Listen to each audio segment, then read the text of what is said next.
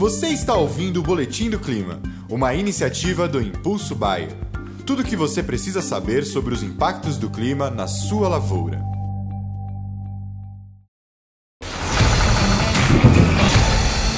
Olá a todos, vamos para as nossas atualizações climáticas de hoje. Lembrando que este é um vídeo em parceria com a Bayer, então se você quiser ficar sabendo mais, fique logado aqui é, com a Bayer.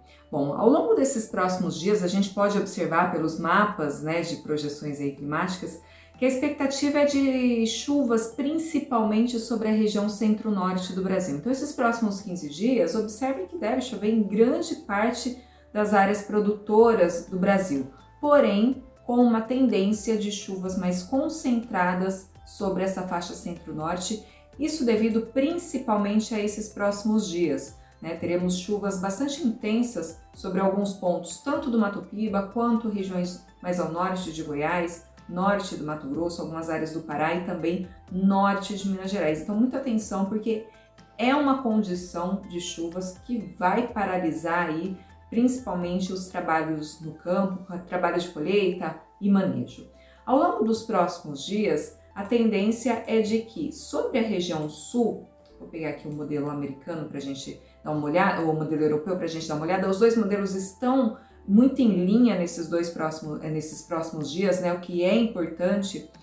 Então a gente observa diariamente né, essa chuva mais concentrada sobre essa faixa mais centro-norte do Brasil, inclusive com chuva sobre, é, sobre grande parte aí da área do Nordeste, né, do Agreste nordestino, Bahia com chuvas em praticamente todas as áreas produtivas, e todas essas regiões mais a oeste, né, de Pernambuco, Alagoas, Sergipe, Paraíba também com possibilidades aí para chuvas. Apenas na região litorânea do Nordeste é que caso ocorram chuvas serão muito mais irregulares, muito mais, pontu, muito mais pontuais.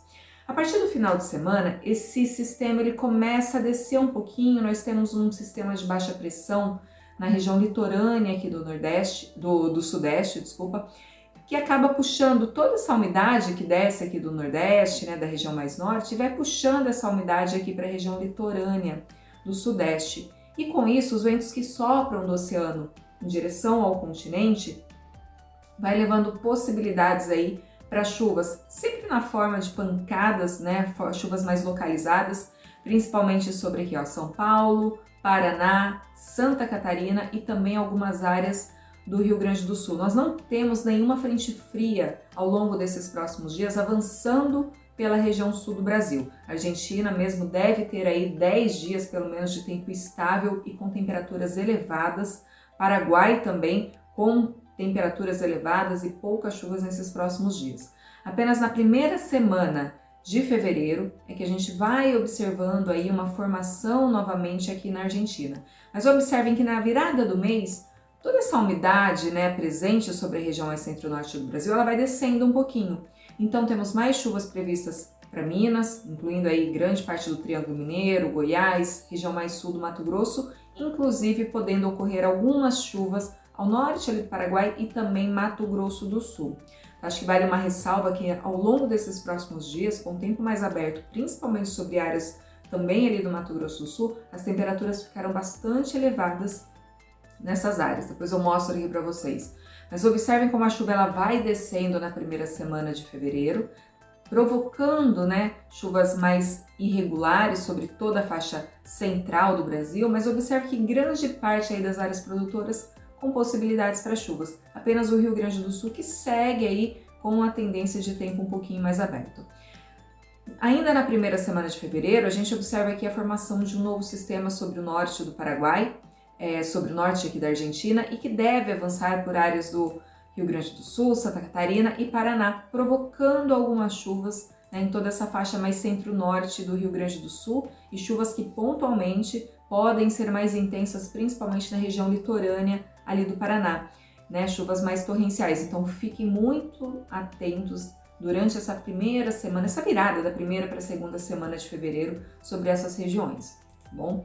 E aí esse sistema ele leva muita umidade em toda a faixa litorânea da região sul e chuvas para essas áreas. Então região aqui também leste, né, do Rio Grande do Sul, expectativas para chuvas na primeira semana de fevereiro. Mas observe que as chuvas não somem aqui da região central. Então a gente tem muita instabilidade. É claro que depois dessas chuvas mais intensas, né, desse finalzinho aqui de semana, a partir da semana que vem as chuvas continuarão ocorrendo de maneira bastante frequente porém de maneira mais irregular, ou seja, chove numa área, não chove na outra. A gente continua observando essa variação de volumes entre áreas. Rondônia também, a gente observa com chuvas bastante frequentes nessa região mais norte ali do Brasil. Então é uma condição que vai beneficiar principalmente as lavouras que foram replantadas ou mesmo que foram plantadas mais tardiamente, porém as paralisações pontuais nos trabalhos de colheita elas continuarão acontecendo de maneira mais intensa até esse final de semana e na próxima semana de maneira um pouco mais pontual ou mais localizada, tá? Então fique ao alerta, pessoal, para essa semana essas chuvas mais intensas sobre a região centro-norte.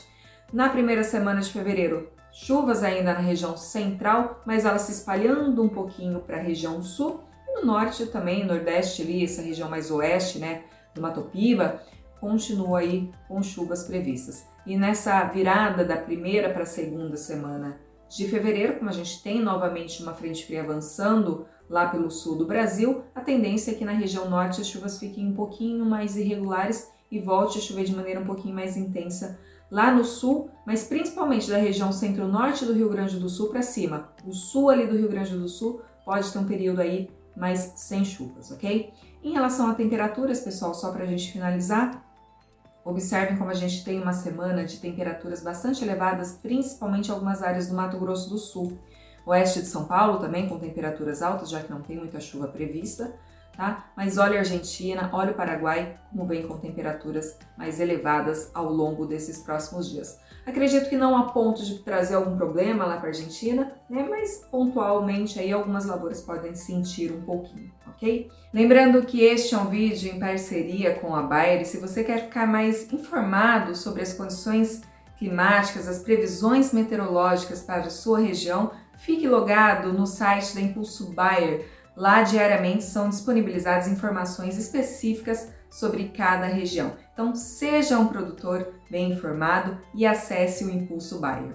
Qualquer dúvida, estamos à disposição. Um abraço a todos e até a próxima.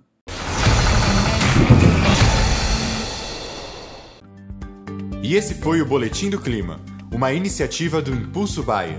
As últimas notícias do Impulso Bayer sobre a previsão do tempo para sua lavoura.